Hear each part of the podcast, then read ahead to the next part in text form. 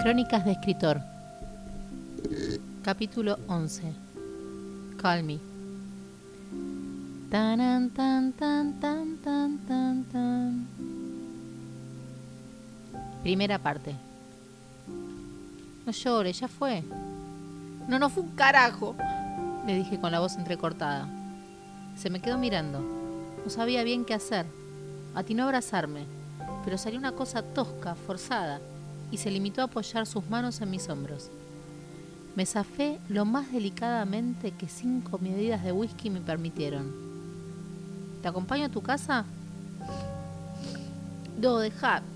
Estoy acá a dos cuadras. Chau, sorry, sorry. Yo voy para allá, me dijo indicando la dirección a la que yo tenía que tomar. Bueno, bueno, yo voy para allá, dije yo, mintiendo al lado contrario. Le di un beso en la mejilla. Más bien chocamos cachetes. Y di unos pasos. Se quedó parado, como si supiera que le había mentido.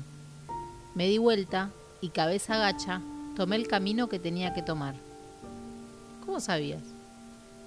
ML me contó del divino departamento familiar que te tiene de ocupa. Se ve que le tiene ganas, hasta la ubicación detalló.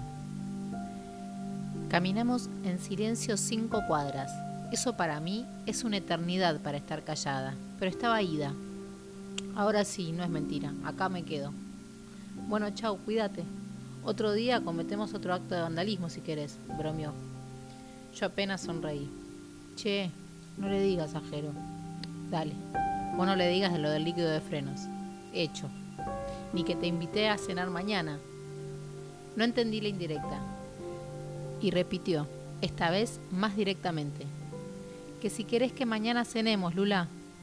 Ah, sí, sí. Metí la mano en la cartera para buscar las llaves y el celular brillaba en el fondo. Lo saqué y se me paró el corazón. Tenía cinco llamadas perdidas de gordo. ¡Ay, mirá, mirá! Me llamó, me llamó a las 11 de la noche, no lo puedo creer. Pobrecito, mirá, me llamó, me llamó. Y yo pensando cualquier cosa, ¿cómo le voy a creer lo que dice el ABC? Empecé a gritar como una estúpida. Me temo que perdió la paciencia. Cuando levanté la vista de la pantalla, se había ido.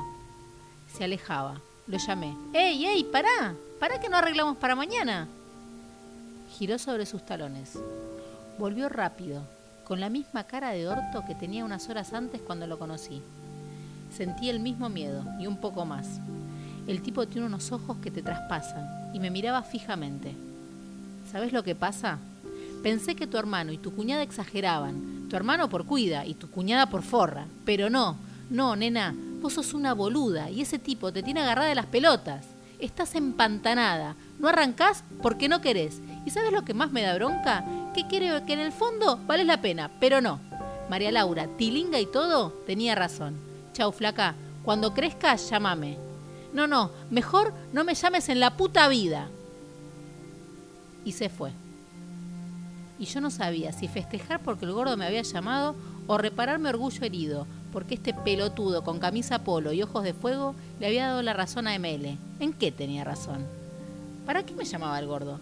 ¿Por qué carajo siempre tengo que meter la pata cuando todo parece que se encamina? Me debatía en estos pensamientos cuando el celular empezó a vibrar.